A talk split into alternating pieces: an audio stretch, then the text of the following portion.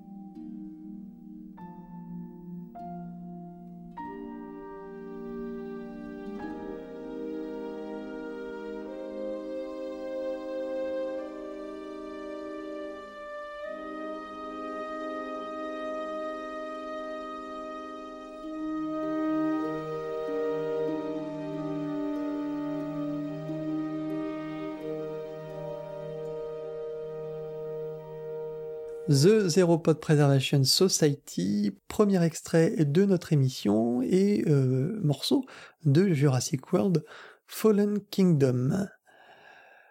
Avant euh, de, défricher un petit peu cette, euh, cette bande originale, on va bien sûr parler du film de Juan Antonio Bayona, qui est un réalisateur bah, qu'on aime en tout cas, je pense tous les deux. Hein. Je pense que Adrien, toi, t'as as, aimé ses films précédents. Bah oui, c'est le réalisateur de Quelques minutes après minuit et Orphelina, ce qui me terrifie. Ce qui te terrifie. Alors, qu'as-tu pensé du, de ce film justement? C'est une catastrophe. non, je troll un peu. J'irai pas, pas jusque là parce qu'il y a quand même suffisamment de bonnes idées pour que ce soit pas une catastrophe totale. Mais c'est, ça part sérieusement en couille, il faut arrêter. C'est-à-dire que Certes, c'est quand même cohérent. Si on prend juste Jurassic World et Jurassic World 2 au sein de la nouvelle trilogie qui est en train de se faire, parce que bon, je pense que c'est une trilogie, hein, vu la fin du 2, euh, je pense qu'il y aura un 3. Euh, au sein de la nouvelle trilogie, il y a une forme de cohérence.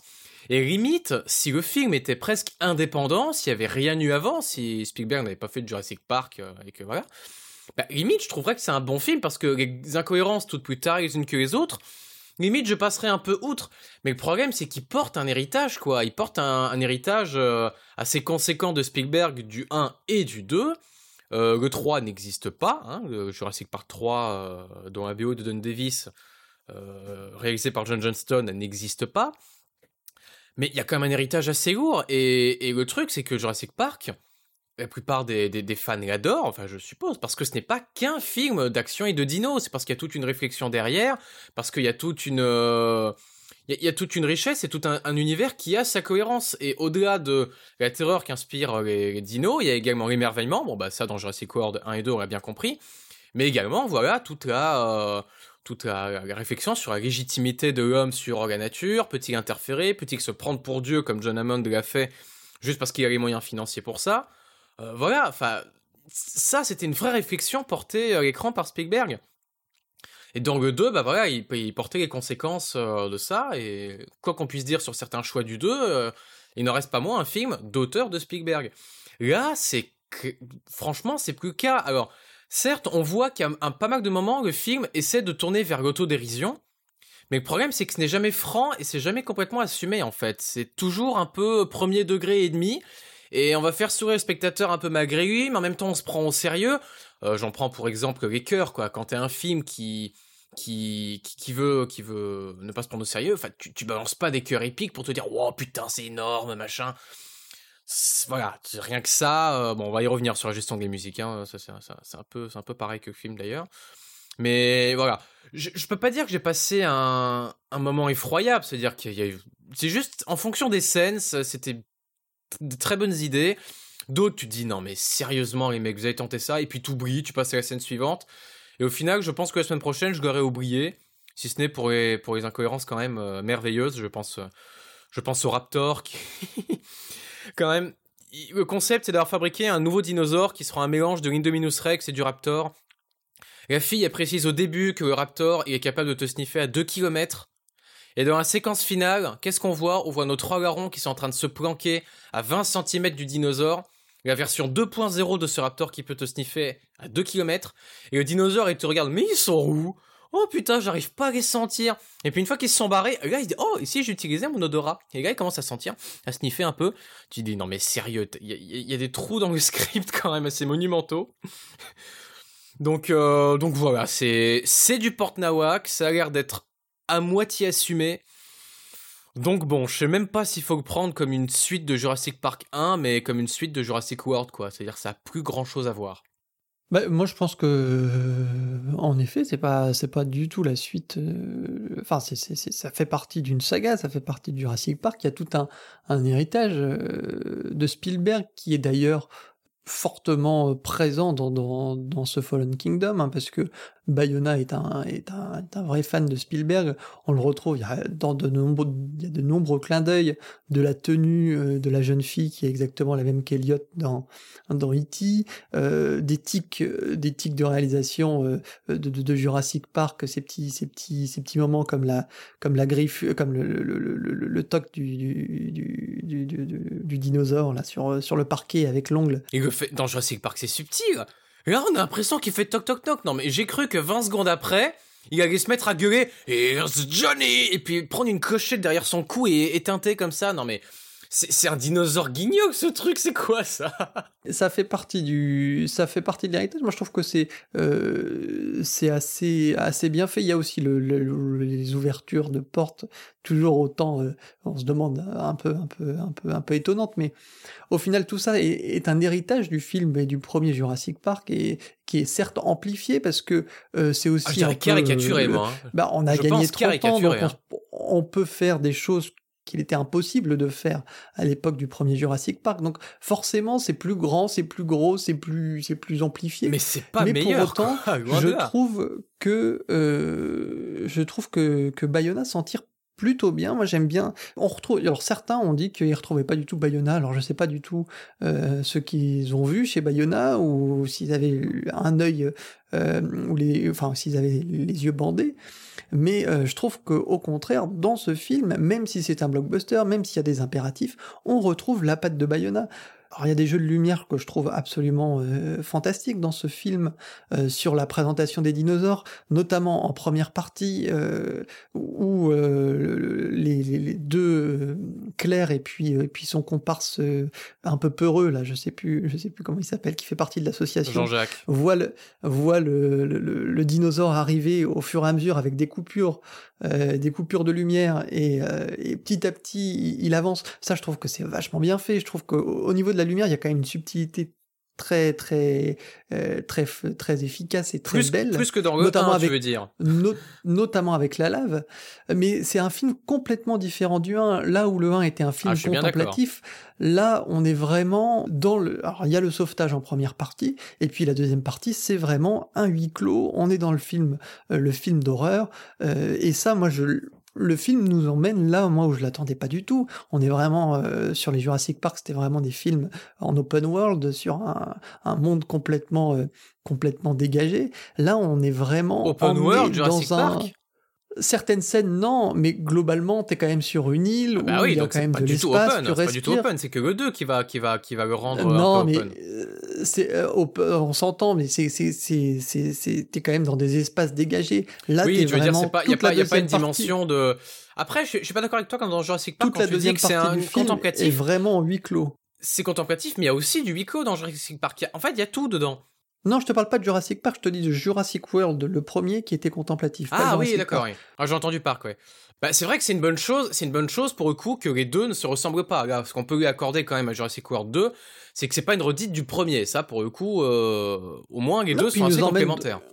Vraiment dans quelque chose de différent, dans des thématiques qui sont qui sont chers à Bayona, hein, qui sont la thématique de l'enfance, la thématique de la peur, euh, notamment cette scène dans, le, dans la deuxième partie du film où les deux dinosaures se battent dans la chambre euh, de la petite. Moi, je trouve que euh, tout ça fond de Jurassic World Fallen Kingdom, certes pas, euh, pas un chef-d'œuvre, mais Ah un bah, film qui tient vraiment. largement la route et qui est, euh, qui est un bon film. Moi, je trouve que c'est un bon divertissement et qui, qui remplit complètement le job. Alors, dans les, dans les, dans les, les points négatifs, moi, il y a euh, certaines choses qui m'énervent, notamment la relation entre, euh, entre Owen et Blue, la personnalisation du dinosaure au point, euh, Ah ouais, non mais au, au- au- au point que le dinosaure verse une larme. euh, en soi, donner ça une au donner donner une, une empathie aux dinosaures en, en justifiant le fait que génétiquement on l'a modifié, qu'on l'a qu'on l'a fait. Ça, ça peut être une très bonne idée si c'est bien développé. Ça peut être une excellente idée.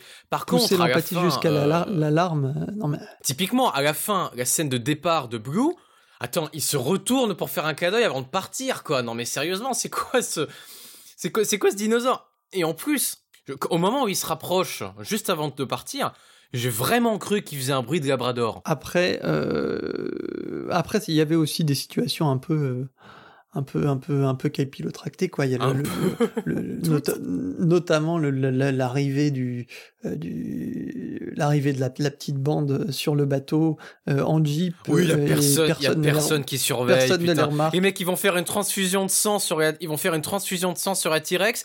Il y a personne qui la garde, quoi. Ils, peuvent. Ça, ça, pour le coup, moi je trouve que là on dépasse un petit peu, quoi qu'il arrive, quand on va voir un, un film de ce genre, on s'attend à des choses un peu, un peu extraordinaires, mais bon là, là on est quand même dans, dans, dans, on dépasse un petit peu, et là je trouve qu'il y a, on déborde dans les, les facilités. Un bah oui, c'est-à-dire qu'en fait il y a une différence entre les incohérences et les improbabilités. Par exemple, quand on parle du dinosaure qui a trop d'empathie, qui verse une larme, ça on va dire c'est pas le plus gênant parce que c'est juste improbable. Si c'est si c'est admis dans ce monde qu'il a été possible génétiquement de faire ça et d'arriver à ce niveau de progrès, eh bien soit. Voilà, ça va être très improbable pour nous, on va avoir du mal à l'avaler parce que c'est pas si c'est presque à notre époque, donc euh, voilà. Mais soit. Par contre, les incohérences du type, on a tous les militaires qui vont sur le bateau pour protéger les dinosaures, ils, crèvent tous les uns après les autres parce que on voit bien qu'ils arrivent, c'est un bordel quand on voit sur le quai, qui se font bouffer. Et sur le bateau, il y a le T-Rex qui est dans sa cage, qui est à peine anesthésié, il y a personne qui surveille, et les autres, ils vont dans la cage, pépère, faire une transfusion, euh, ça gueule dans tous les sens, il y a personne qui vient voir, vérifier. Ça, c'est une incohérence, c'est pas improbable, c'est juste que par rapport aux règles décidées par le film, ça tient pas la route, quoi. Oui, non, mais je suis, ça, ça je suis d'accord avec toi et je trouve qu'il euh, y, a, y, a des, y a des faiblesses justement dans ce scénario. Après, sur la, sur, sur, la thématique plus, plus profonde du scénario, ah, c'est-à-dire ouais, sur, euh, euh, sur le, le, le, le, Alors, il y a ce thème du clonage humain que moi je trouve pas euh, débile. Alors, il y en a plein qui ont dit, oh, c'est... moi je trouve que c'est dans la continuité. C'est dans la continuité, ça je trouve que c'est même une très bonne idée. Et je trouve pourquoi pas. Alors, c'est balancé un petit peu comme ça, mais on se dit, est-ce que ça va être développé dans le ah, Évidemment, évidemment. C'est, c'est ce que Jeff Goldblum, d'ailleurs, le dialogue de Jeff Goldblum, pour moi, il sert à ça. Il sert à dire, euh, lui, en fait, en gros, il y a une intervention au début et à la fin. Hein. N'attendez pas un rôle principal de Jeff Goldblum, c'est, c'est un gigantesque caméo. Et en fait, il dit, voilà, avec cette innovation technologique, à partir du moment où on a euh, ramener le premier dinosaure à la vie, on a atteint un point de non-retour, un point critique, et on ne peut savoir ce qui va nous attendre qu'une fois qu'on a franchi ce seuil. Et pour moi, c'est le clonage humain. Oui, mais en ça, la réflexion est intéressante. Toi, tu disais justement qu'il y avait, euh, qu'il y avait pas de, euh, de, de, de, profondeur au-delà du film, mais c'est pas vrai. Il y a une réflexion dans ce. Ah non, non, j'ai pas dit qu'il y avait pas de profondeur. J'ai dit que c'était très mal traité. Alors, c'est parfois maltraité, c'est pas tout le temps maltraité. C'est-à-dire, c'est comment un blockbuster, tu vois? C'est-à-dire qu'ils sont, ils sont jamais totalement vides, sauf certains, hein. ils sont jamais totalement vides, mais ils se contentent de poser. C'est comme Alien Covenant, c'est un peu le même problème. C'est-à-dire que Covenant posait de très jolies euh, bases de réflexion, mais n'en traitait véritablement aucune, comme ses prédécesseurs le traitaient. C'est-à-dire qu'il y avait presque les mêmes idées au départ, mais il n'y a pas la volonté d'aller au bout, en fait. Ou alors, ce qui est plus inquiétant, le talent. Mais je crois pas en ça. Il y a toujours des gens très talentueux, des grands scénaristes, des grands metteurs en scène, je, suis sûr. Mais que dans le système de production, on leur donne pas le moyen ou le temps pour aller vraiment au bout de leur processus. Et voilà, oui, il y a, il y a de la, il y a des, des, des, bases pour créer de la profondeur au film, mais c'est maltraité et c'est pour ça que voilà, ça se compare pas, pas. Non, moi je trouve pas ça toujours maltraité. Je trouve que euh, euh, justement également le, le, le, cette histoire. Alors qui est aussi un peu un peu grande, un peu grosse quoi. Ce groupe de préservation euh, avec Claire euh, avec Claire en présidente, je trouve que ça c'est une thématique aussi intéressante qui fait écho à, beaucoup de choses qu'on beaucoup de choses qu'on voit et qu'on ressent aujourd'hui à, ces organisations que sont Greenpeace, que sont la WWF, enfin presque un peu racoleur, un peu racoleur parfois quand même. Ah oui, c'est le trait le trait est gros et d'ailleurs le trait est gros parce qu'on se dit mais quelle idée d'aller sauver bah, Franchement, voilà, moi, ce que je trouve intéressant dans le film, c'est d'avoir posé. Alors, je sais pas en fait si c'est volontaire, si c'est, si c'est euh, comme tu dis, une, volonté de faire référence à, toutes ces associations de protection des animaux de manière grossière et que pour le coup, euh, ce soit une grande, une grande maladresse, parce que perso, moi, dans un contexte pareil, moi, je sais que euh, il y a une connerie à Jurassic Park, puisque ça fait, c'est canon. Euh, ensuite, Jurassic World, il y a eu des morts et tout. Franchement, sauver les dinos, moi, ça m'en toucherait une sans bouger l'autre. Hein. Donc, j'en aurais rien à secouer. Mais c'est pas de manière grossière, si tu veux. Ça, ça pousse, en, fait, dans les dans leur retranchement la, la réflexion de cette des, la préservation de l'espèce voilà, en général c'est là où je veux en venir soit soit c'est involontaire et ça et ça met l'accent sur Greenpeace de manière maladroite soit volontairement ça vient bah voilà nous pousser dans nos retranchements ou créer un malaise parce que à ce moment-là, c'est d'ailleurs un très bon montage au début de ce film. On a l'aller-retour entre Goldblum qui dit il faut arrêter là et euh, Claire qui dit il faut les sauver. Et pour le coup, tu sais pas qui est le personnage principal encore et, et tu, suis un peu les deux parce que t'as l'empathie pour Goldblum que tu connais et l'empathie pour Claire qui a entre guillemets un rôle de gentil. Et du coup, c'est ça, c'est très, ça, c'est très bien vu. Mais Godbloom est pour moi dans le film un peu la voie de la sagesse, hein, ce qu'il faudrait, ah bah, faire ah dans bah l'idéal, mais qui est, vieux briscard. qui est pas, qui est pas suivi.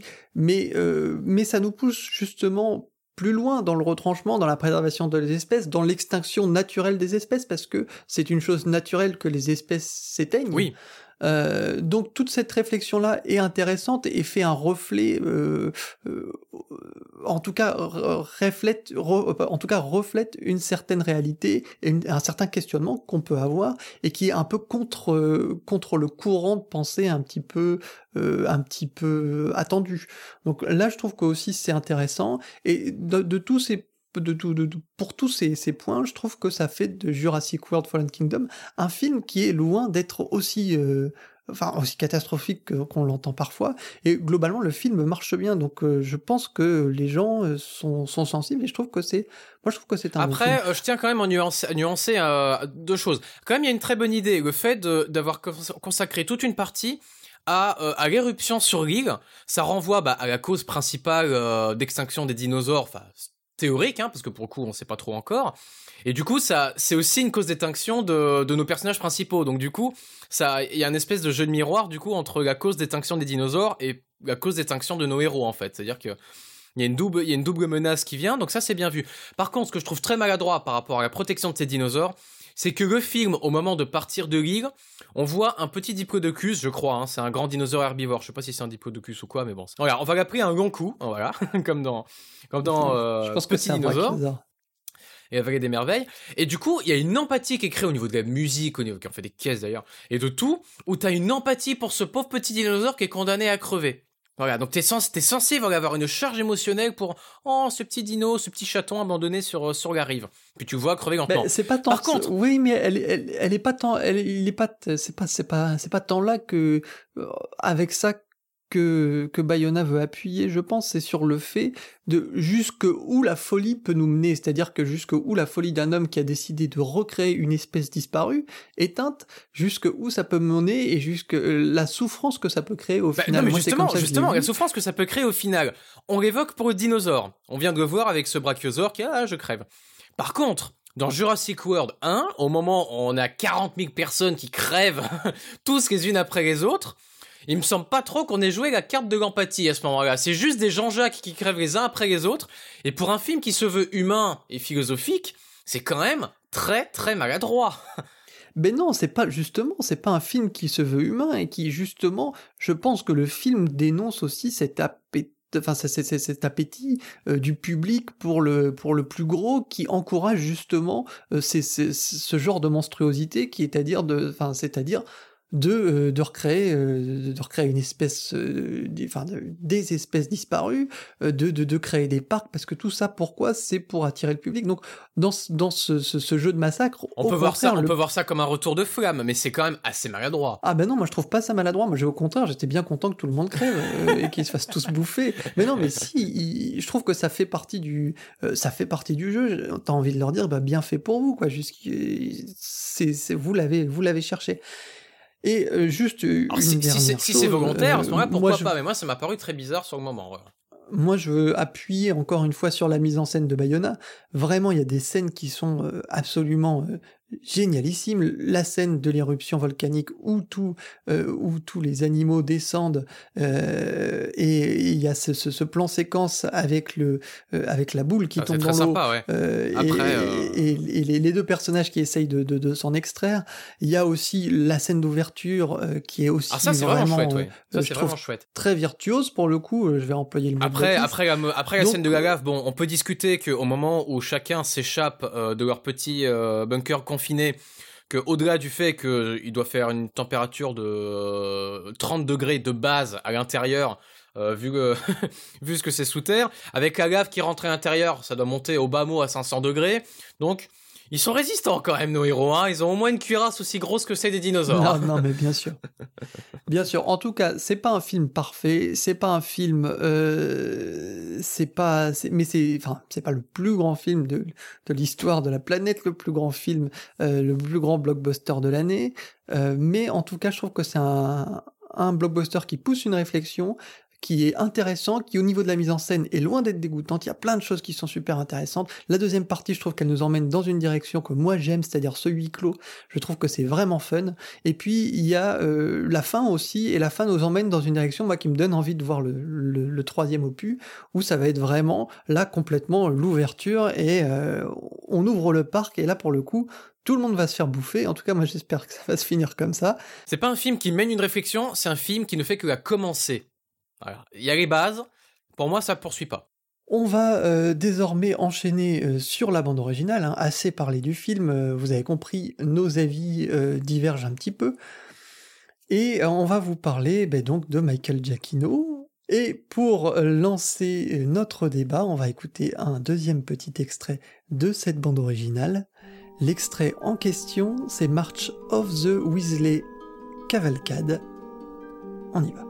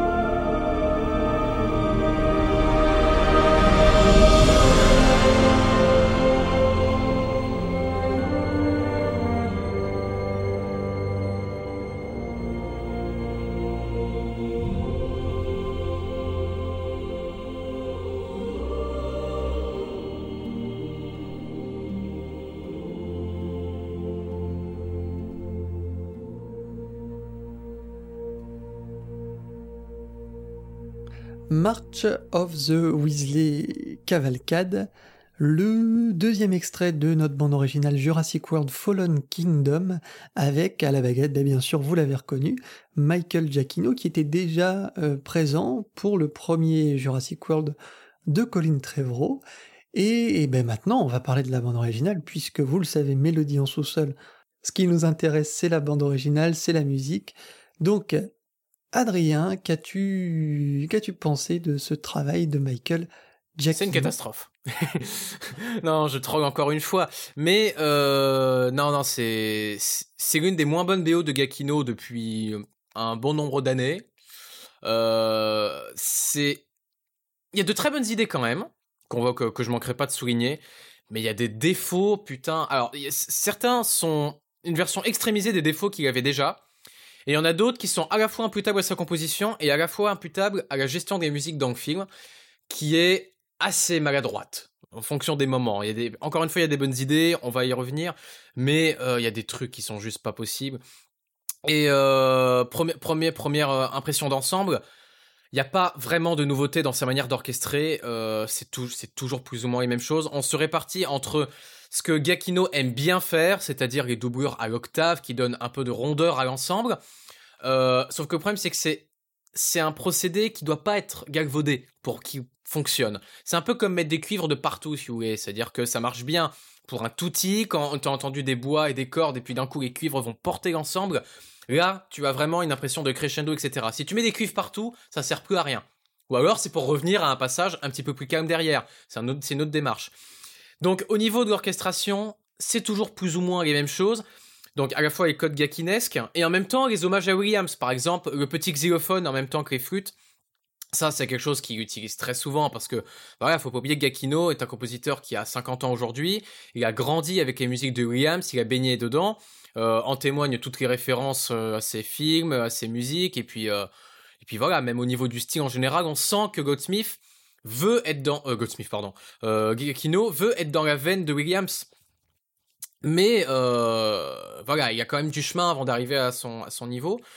Et voilà, et il y a même parfois certaines transitions qui, quand même, des moments très forts. Et ça, c'est bien que le film laisse la musique s'exprimer pendant les transitions. Parce que euh, voilà, c'est l'un des, points forts de Spielberg et Williams, c'est quand justement il y a une relation de complicité entre les deux et que la musique s'efface au bon moment et que Spielberg laisse les transitions pour que la musique prenne de la place. Et Bayona, en grand connaisseur de Spielberg, le sait et laisse de la place à la musique. Mais qu'à un moment, Giacchino, enfin, les quatre premières transitions du, début du film, au moment où on voit, par exemple, euh, les, grandes chaînes de montagnes, au moment où Claire va rejoindre euh, Chris Pratt, mais à ce moment-là, j'ai cru que Gakino savait plus orchestrer. C'est-à-dire, ça n'avait aucun sens. La mélodie n'avait ni queue ni tête. T'avais les cordes et les cuivres qui se mettaient à dissonner ensemble, c'était bizarre. Et, et, putain, mais tu te dis, non mais... Soit c'est, Gakino, il a passé du temps et il, a, une panne d'inspiration, il sait, sait plus faire. Soit il a eu 15 jours pour faire le truc à tout casser. Et ça, c'est possible. Ça, c'est vraiment possible. Qu'il y ait eu euh, une BO à composer en catastrophe. Non, non, non, mais moi, je vois, je vois que ça. Soit il, soit il y a des moments où il s'est juste chié, soit il a dû faire ça en catastrophe, mais il y a quelque chose. Hein, parce que franchement, j'ai pas vu ça chez lui depuis un bon moment. Même, même, même des BO comme Rogue One, il n'y avait pas ce genre de tard. Et pourtant, Rogue One, il n'a pas eu beaucoup de temps pour le faire. Donc voilà, euh, on, on, va, on va revenir au fur et à mesure sur des choses. Il y a des procédés de grande facilité, des, pour conclure sa musique par exemple il met toujours des roulements de cymbales euh, assez grossiers euh, ça donne un sentiment d'inachevé lorsqu'on a on a un roulement qui s'achève sur rien ça donne une impression de de, de, de cadence non résolue. Et voilà ok tu le fais une fois mais c'est un procédé qui est archivé et revu dans les bandes annonces qui est archivé et revu dans les films catastrophes. Là tu peux pas l'enchaîner 4 5 fois dans le même film c'est juste pas possible. Donc voilà on va y revenir au fur et à mesure des morceaux qu'on va écouter, mais voilà, il y a, un côté assez grossier et caricatural de certains codes de Williams. Et du coup, dans le morceau qu'on vient d'écouter, par exemple, la marche du début, le motif, je, je trouve juste pas possible. Je vais pas faire une analyse motivique parce que ça fait déjà, deux heures que je parle. Mais l'accompagnement au trombone basse, c'est pas possible. C'est très très grossier. Et par contre, juste après, une bonne idée. La flûte et euh, la doublure fruitée au bois très douce qu'on peut entendre avec la petite caisse claire en dessous. Ça, c'est très Williams et c'est très réussi parce que c'est le moment où on passe euh, des, des camions qui arrivent sur l'île au personnage principal à lunettes euh, qu'on va appeler Jean-Jacques, qui se plaint, qui met de l'anti-moustique et tout. Petit passage comique, relevé, avec pas trop de gourdeur. Et ça, c'est très bien vu. Donc du coup, on alterne un peu entre des très bonnes idées qui ne font qu'augmenter la frustration des passages extrêmement bourrins qu'on voit par ailleurs, quoi. Donc, euh, il y a. Les cœurs, on va y revenir plus tard parce que pour l'instant, je, je, vais respirer un peu, puis après, on va aborder cœurs.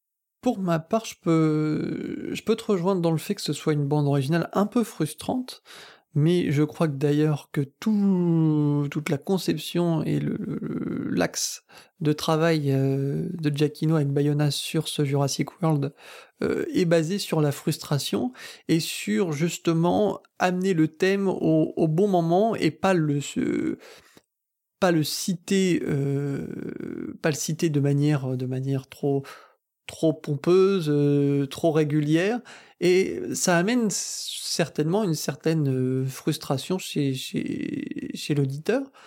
Franchement, Après, je trouve pas. Moi, hein. je, je, je, reconnais plusieurs, euh, plusieurs qualités à cette bande originale. La première, c'est que déjà, elle rompt complètement avec le, le, la première euh, bande originale de Jurassic World que moi j'avais beaucoup apprécié et qui était une bande originale très contemplative. Là, il y a, on est vraiment euh, dans la l'attention. Alors la première partie et comme le film elle est vraiment divisé en deux parties. Alors on a ce premier ce ce, ce, pre ce premier acte euh, qui est sur euh, sur l'île et qui marche sur dans les pas de Stravinsky et le Sacre du printemps et la deuxième partie qui est euh, beaucoup plus euh, sur la tension, sur le huis clos. Euh, Giacchino a parlé de Bernard Herrmann, moi j'ai un peu du mal à le retrouver, mais, ouais, moi aussi, moi aussi mais pourquoi ouais, pas en tout aussi, cas. ouais. En tout cas dans l'idée, euh, dans l'idée, je vois ce que je, vois ce qu'il a voulu faire et euh, je vois en tout cas qu'il y a vraiment deux deux blocs, le premier et le deuxième. Le premier sur l'île. D'ailleurs, j'aime beaucoup moi ces ruptures, c'est-à-dire que on oscille entre euh, des grands moments d'action avec des moments de contemplation, mais qui sont des moments de contemplation finis. Il y a vraiment une, sorte d'extinction dans la musique, dans le thème, dans les thèmes du premier Jurassic World, où bah, tout est dans la descente et dans la dans la désillusion en fait. Et, ça, j'aime, euh, je trouve que c'est, particulièrement réussi.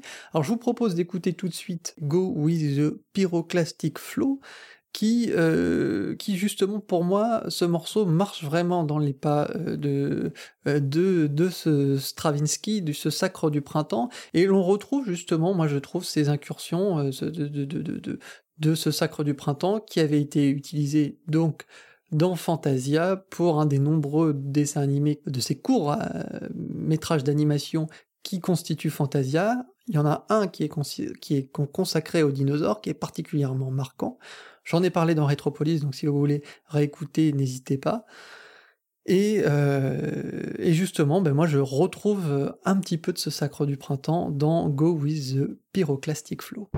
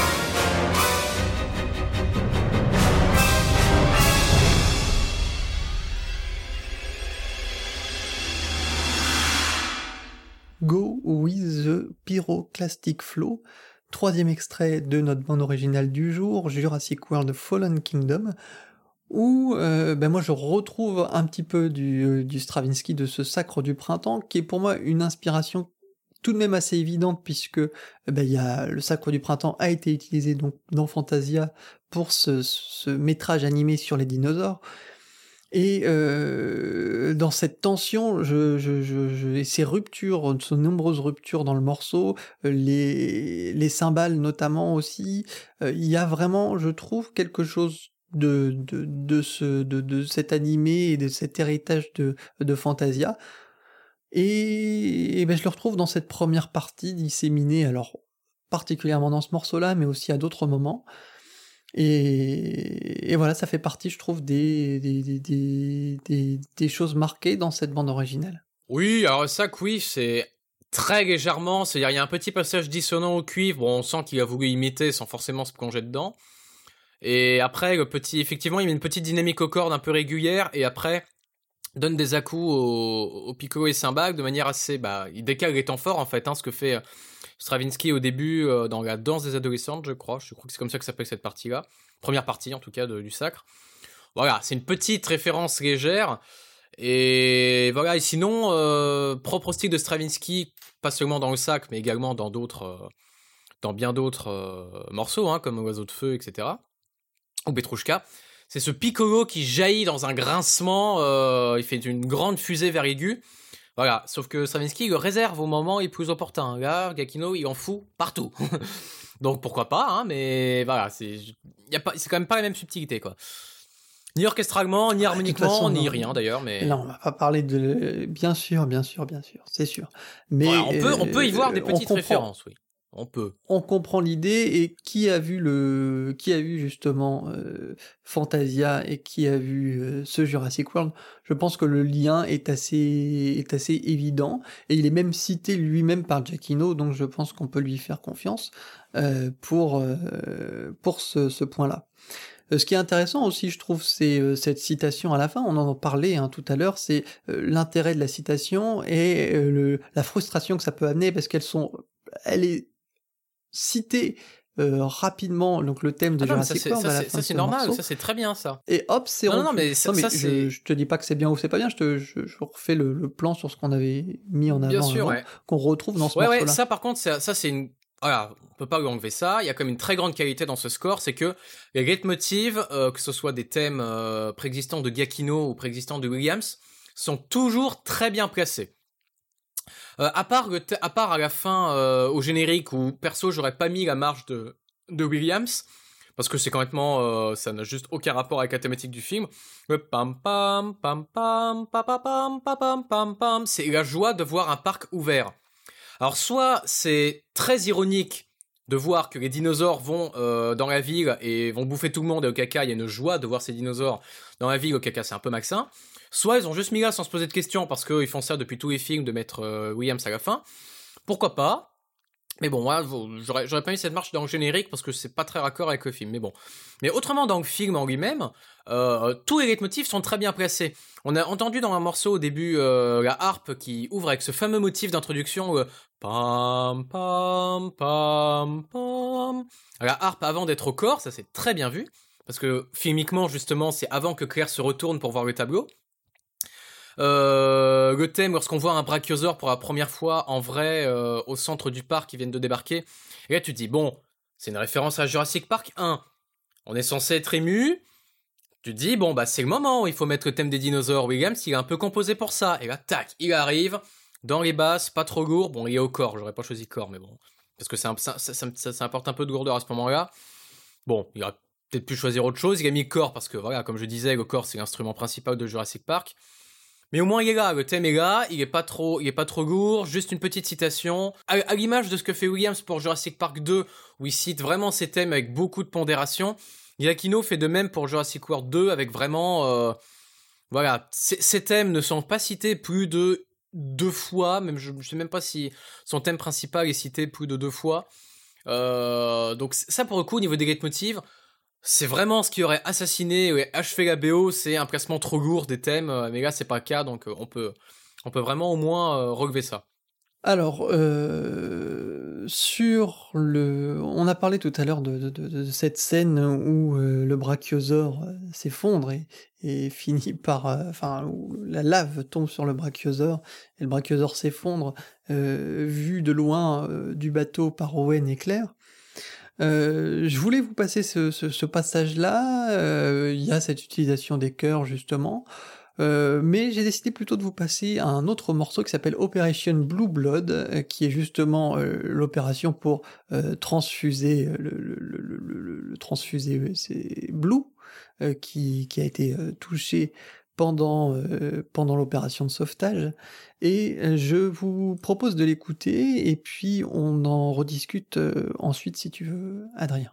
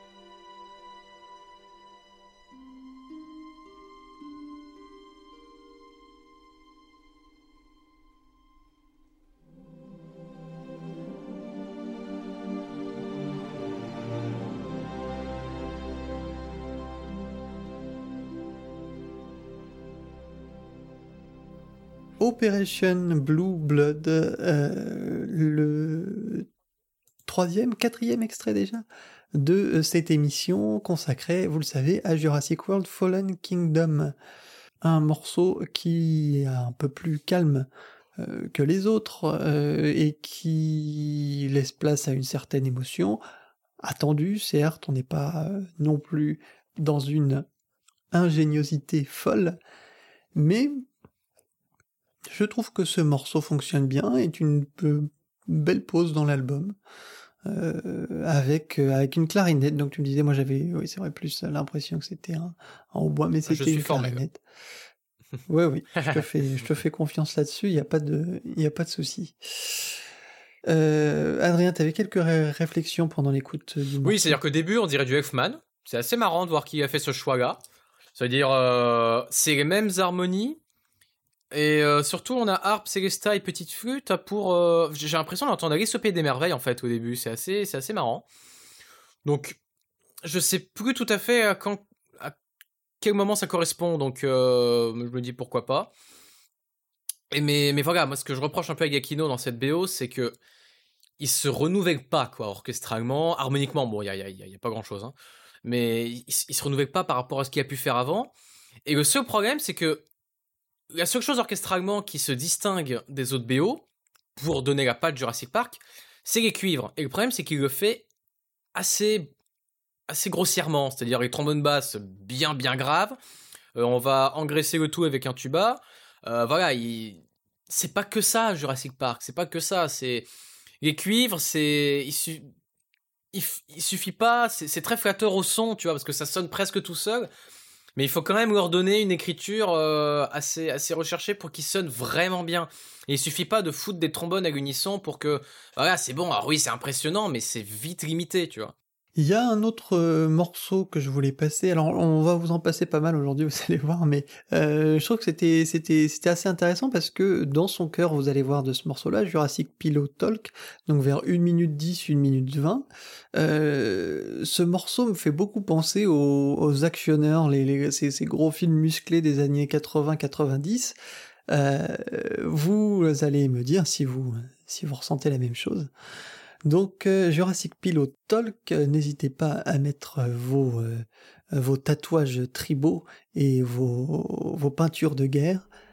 Nous voici dans l'action pure et dure.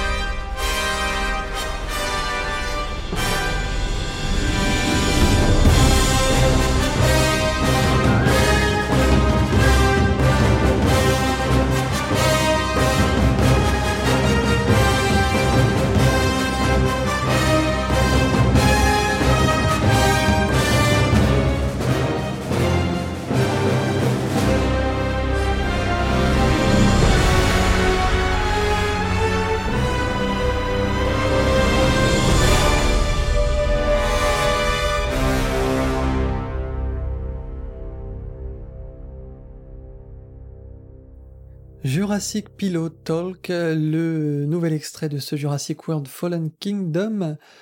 Euh, qui permet de mettre en valeur bah, ce côté un petit peu musclé, actionneur. Moi, je retrouve, je trouve qu'on retrouve un petit peu de Sylvestri là-dedans.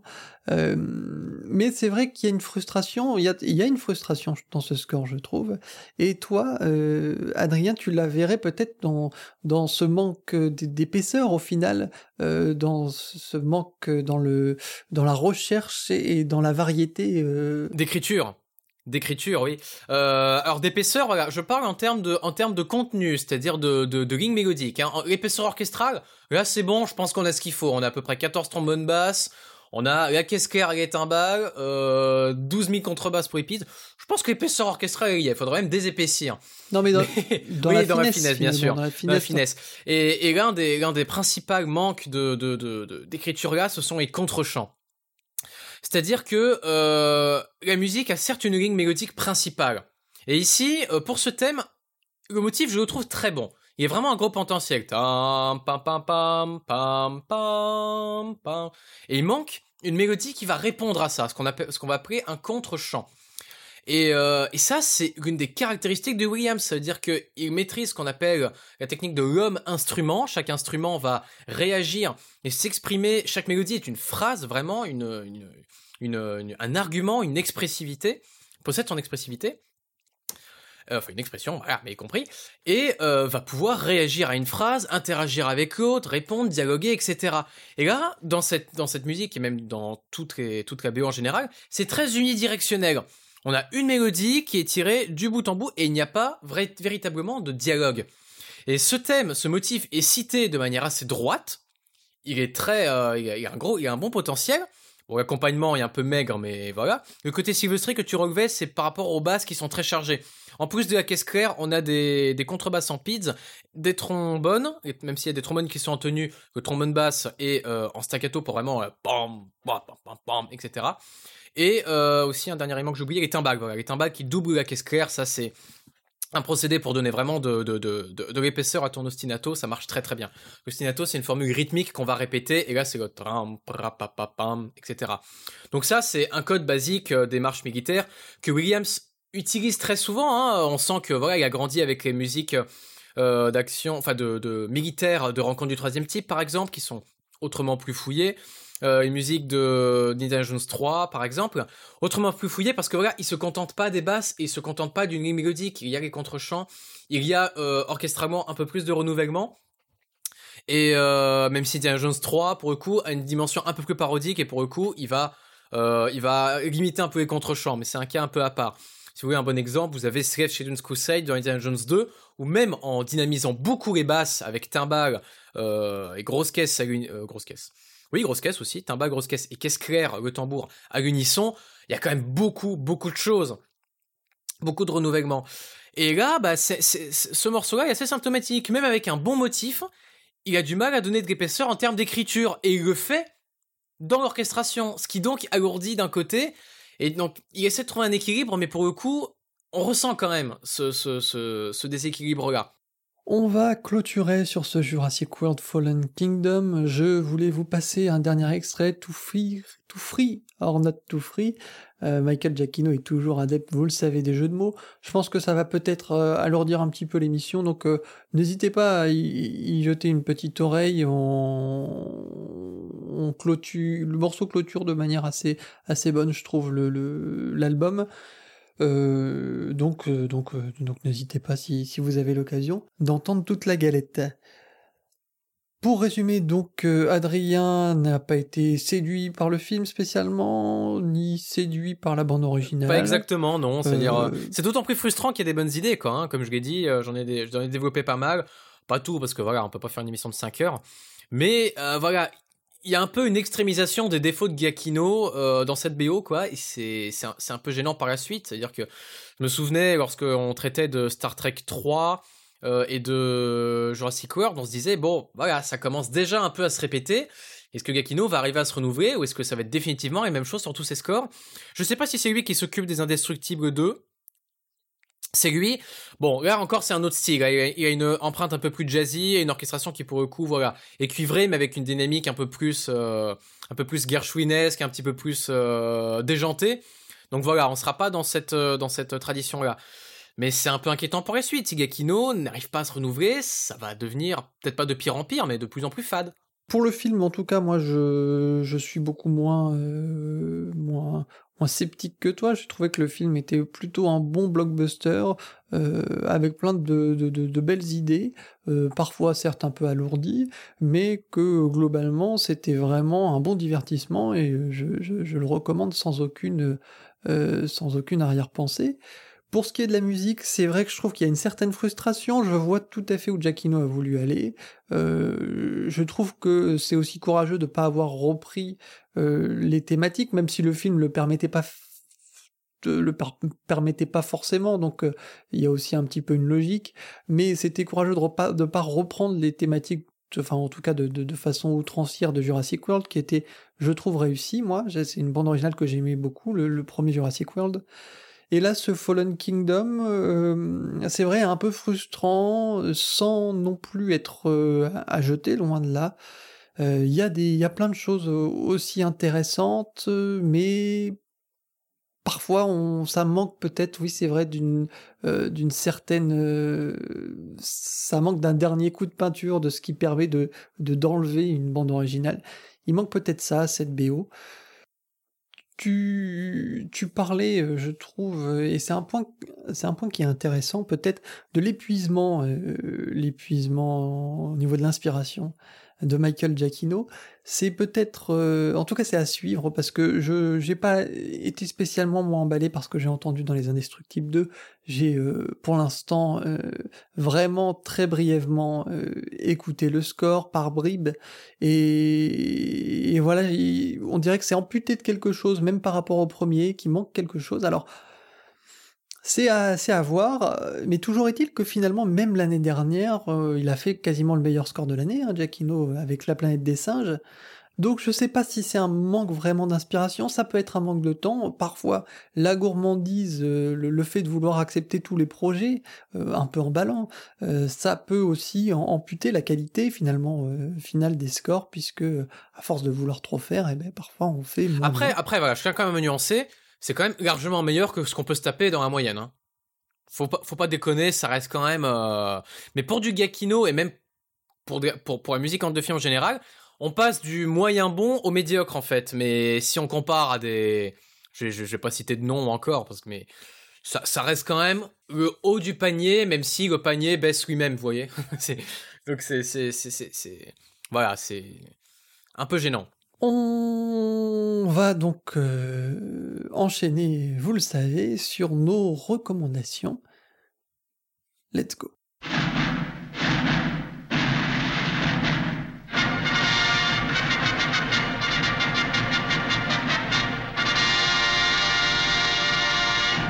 Nos recommandations tournent forcément autour de Jurassic World. Je vous avais dit que j'aimais beaucoup le premier euh, repu, la, bande originale euh, de, ce premier Jurassic World qui était très contemplative. Et euh, il y a un morceau que j'aime bien, moi, dans ce, Jurassic World, qui s'appelle Pavan for Dead Apatosaurus. Encore une fois, les jeux de mots de Michael Giacchino. Et eh ben, je vous propose d'écouter l'extrait, et puis euh, vraiment, on va discuter très très brièvement ensuite de ce premier Jurassic World.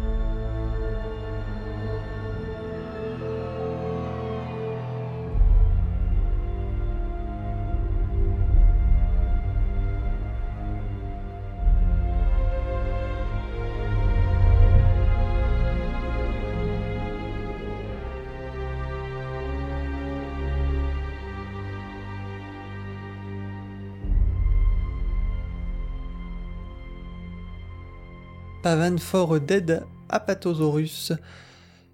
Extrait de Jurassic World euh, signé Michael Giacchino.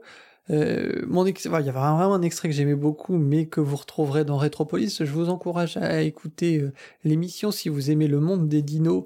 On a fait toute une rétrospective un petit peu euh, musicale avec 10 bandes originales autour des dinosaures. Donc vous y retrouverez bien sûr le Sacre du Printemps avec cet extrait de Fantasia, il y a euh, Jurassic World, Jurassic Park bien sûr, Jurassic Park 2, quelques films obscurs des années 60 et 70. Enfin, il y en a euh, pour tous les goûts. Foncez-y, euh, ce sera nos recommandations extra larges, voilà, avec un peu plus d'ampleur. De ton côté, toi, Adrien, tu désires repasser un extrait de la bande originale culte de John Williams Jurassic Park. Et l'extrait en question, c'est T-Rex Rescue and Final. Et oui, et là, vous allez voir ce que c'est qu'une musique dynamique et pas euh, parce que c'est une musique d'action. Ou en là, j'aurais pu passer un passage calme. Mais euh, là, dans ce, climax de fin, vous allez voir ce que c'est que vraiment les contre-champs, les dialogues et euh, la richesse vraiment au niveau du contenu et le renouvellement d'une musique Là où Gakino utilise très souvent les ostinatos pour vraiment se permettre de rester sur une même dynamique pendant 30 ou 40 secondes, ce qui est un style, encore une fois, voilà, ça peut marcher, mais pas forcément systématiquement à chaque fois. Et là, Williams, il, voilà, il, fait preuve d'une souplesse incroyable par rapport au film, euh, un quasi Mickey Mousing qui ne tombe jamais dans la gourdeur, qui est toujours pertinent au bon moment. Et vous allez voir au niveau des couleurs, à la fois l'identité qu'il apporte à Jurassic Park et en même temps tous les procédés qui lui sont chers, etc. Enfin bon, c'est un chef-d'œuvre de synchronisation, cette dernière euh, séquence euh, de, de 6 minutes. Donc, euh, allez-y, régalez-vous. Et, et voilà, c'est juste brillant à regarder et à écouter.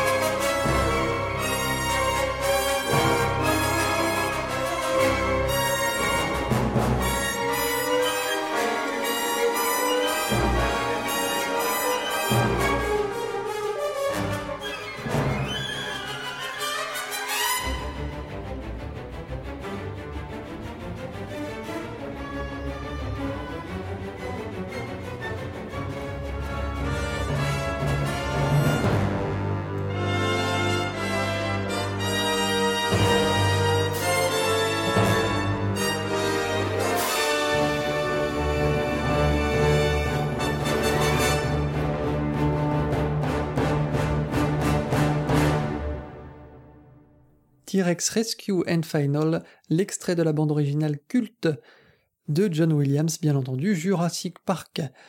Euh, Adrien, un petit, petit mot sur la bande originale. Petit mot, je pas, hein. vais pas y passer très longtemps. Donc vous voyez que c'est quand même un autre monde et que si vous, si le cœur vous en dit, vous pouvez vous repasser la séquence du film et voir qu'à chaque euh, petite séquence, donc que ce soit la cuisine, que ce soit les bouches d'aération, que ce soit le hall d'entrée, à chaque événement, à chaque plan correspond une identité musicale.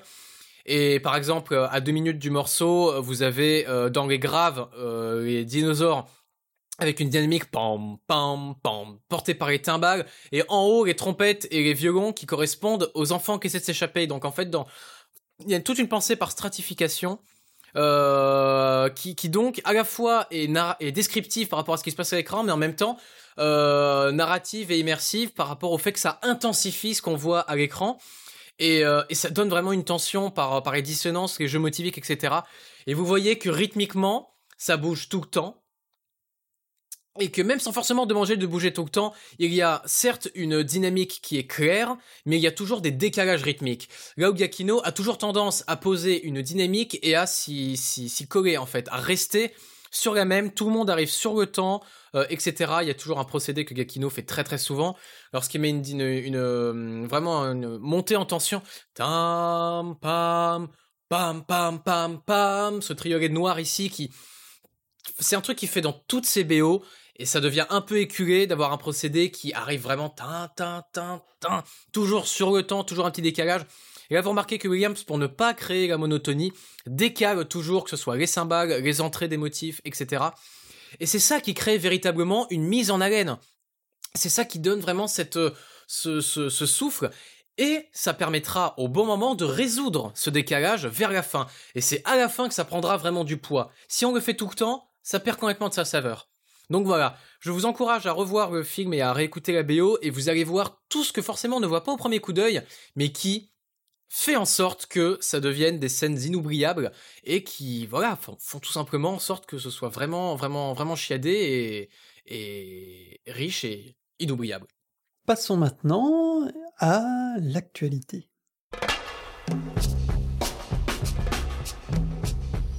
L'actualité euh, cette semaine, alors deux films euh, à l'honneur.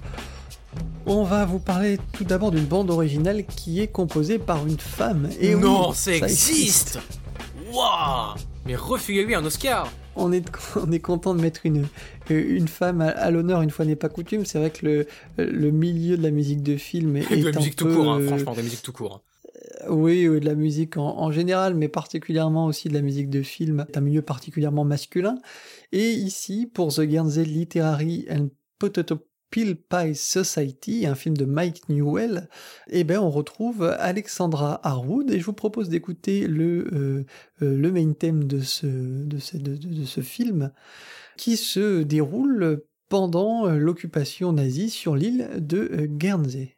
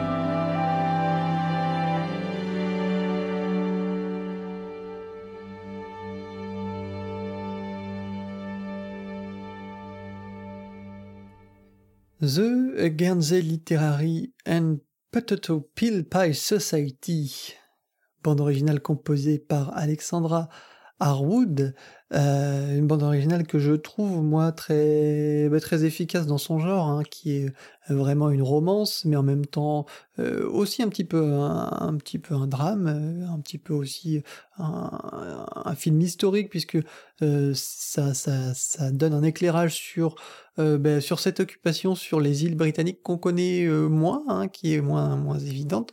Donc donc ça permet aussi de se rafraîchir un peu la mémoire. Tout ça dans l'esprit Mike Newell, donc les, réalisateur très très british, très british. Il est british, mais vraiment avec un style très très anglais. Donc euh, voilà, je trouve que c'est une bande originale qui fonctionne bien, qui est très agréable.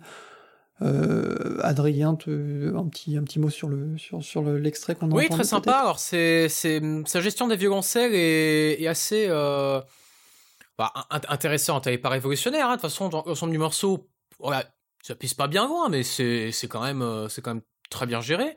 Et là, on a un, bon exemple d'utilisation du piano aussi. C'est-à-dire au début, on voit vraiment que le piano est intégré vraiment euh, à l'atmosphère globale. Ici, tout le thème, il répond au célestal et à la harpe. Et par contre, au milieu, c'est typiquement de la pianite aiguë. Vous voyez, il reste plus rien. Il y a trois notes pour ave au piano aigu. Vous voyez, donc c'est un peu, on a un peu les deux exemples, les deux contre-exemples de d'utilisation du piano, voilà. Et, euh, voilà, dans les violoncelles, voilà, c'est bien d'avoir des compositeurs qui n'utilisent pas que les violons dans l'aigu et qui utilisent le timbre assez euh, chaud et mélancolique des violons secs dans l'aigu et aussi en accompagnement euh, avec des petits arpèges et tout. Alors voilà, ça c'est des trucs qui sont utilisés depuis la nuit des temps. Mais des fois, on a l'impression qu'en musique de film, on oublie qu'on peut faire ça, quoi, et qu'il y a, pas mal de, procédés d'orchestration qu'on peut un peu euh, explorer. Et là, dans cette BO, bon, enfin dans cette musique, voilà, il y a rien de nouveau. Hein. La, la, harpe est très bien dosée, c'est assez chouette. Mais voilà, c'est mignon, quoi, voilà. Dans un tout autre genre, c'est Tully, le film de Jason Reitman, avec côté bande originale Rob Simonson. Alors Rob Simonson, moi c'est un compositeur que j'aime particulièrement, qu'on avait entendu dans Nerve avec euh, euh, ses nappes électroniques euh, et ce côté vraiment frais. On est vraiment dans un tout autre, tout autre style de, composition, dans quelque chose de beaucoup plus pop, qui fonctionne toujours bien. Je le trouve très efficace, Rob Simonson, encore une fois. Alors efficace, c'est pas un très joli mot, mais je le trouve très, très percutant. Je trouve que dans films qui sont souvent des il y a souvent des comédies dramatiques c'est vrai c'est quelque chose qui, qui, fonctionne bien pour lui. Là il est dans Love and Simon Love Simon je crois qui est actuellement au cinéma. Et dans ce Tully et je vous propose d'écouter le morceau justement qui s'intitule Tully avec euh, ses incursions de guitare. C'est vraiment un morceau pop mais très agréable. Donc je vous propose de l'écouter. Et puis Adrien nous nous dira ce qu'il pense de, de ce genre de morceau. Je suis impatient déjà de savoir son avis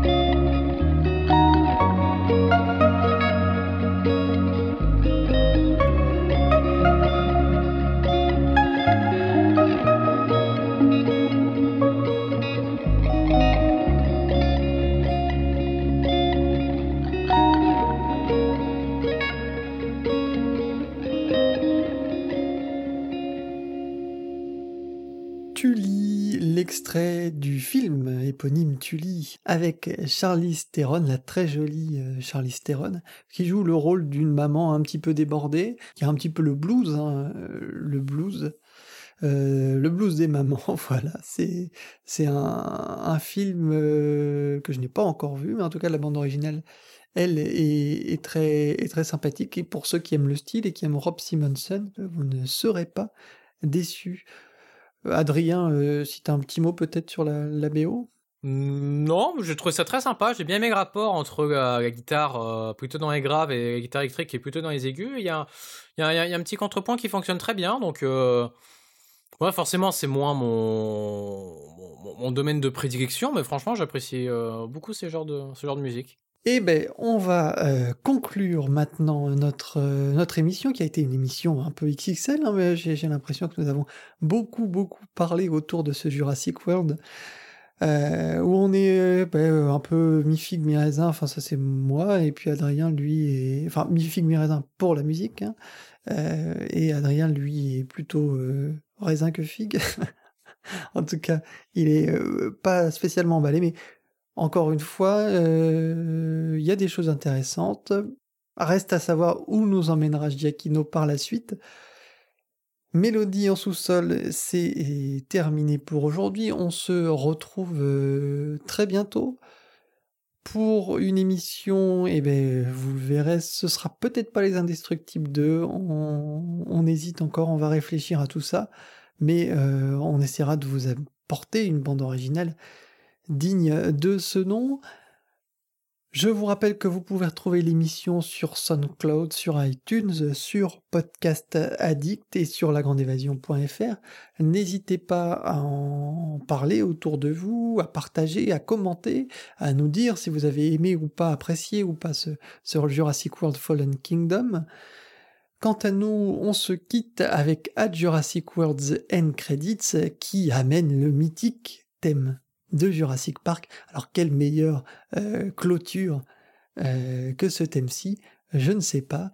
À très vite. Ciao ciao.